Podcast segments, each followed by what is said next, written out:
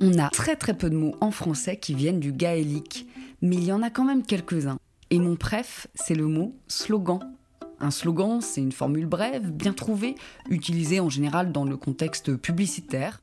Mais slogan, vraiment, ça vient du gaélique slog germ. Le cri, c'est germ, et la troupe, slog. C'est le nom donné au cri de guerre des Écossais, la phrase qu'ils criaient lorsqu'ils se jetaient dans la bataille. Le contexte de la guerre, du monde militaire, se retrouve souvent dans l'histoire des mots. C'est le cas aussi du mot cravate. Cravate, c'est une déformation du mot croate. Sous Louis XIII, on a créé un régiment de hussards croates, et leur uniforme comprenait une écharpe blanche qui a fini par devenir à la mode à la cour. Sous Louis XIV, ce régiment était appelé Royal Cravate, ce qui ferait d'ailleurs un très bon nom de bar. Et cette écharpe qu'il portait a alors pris le nom de ceux qui la portaient, les Croates, mais en version déformée, cravate. Quant au mot barda, ce sont les militaires français qui l'ont ramené de la conquête d'Algérie, au milieu du 19e.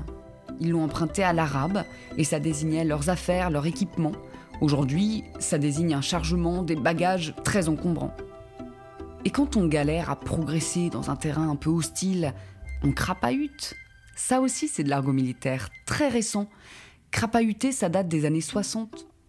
Ça a été inventé par les élèves de l'école militaire de Saint-Cyr pour désigner la démarche laborieuse des soldats quand ils évoluent sur une zone un peu compliquée. On pense que ça vient du mot crapaud, parce qu'effectivement, la démarche du crapaud n'est pas euh, fluide fluide.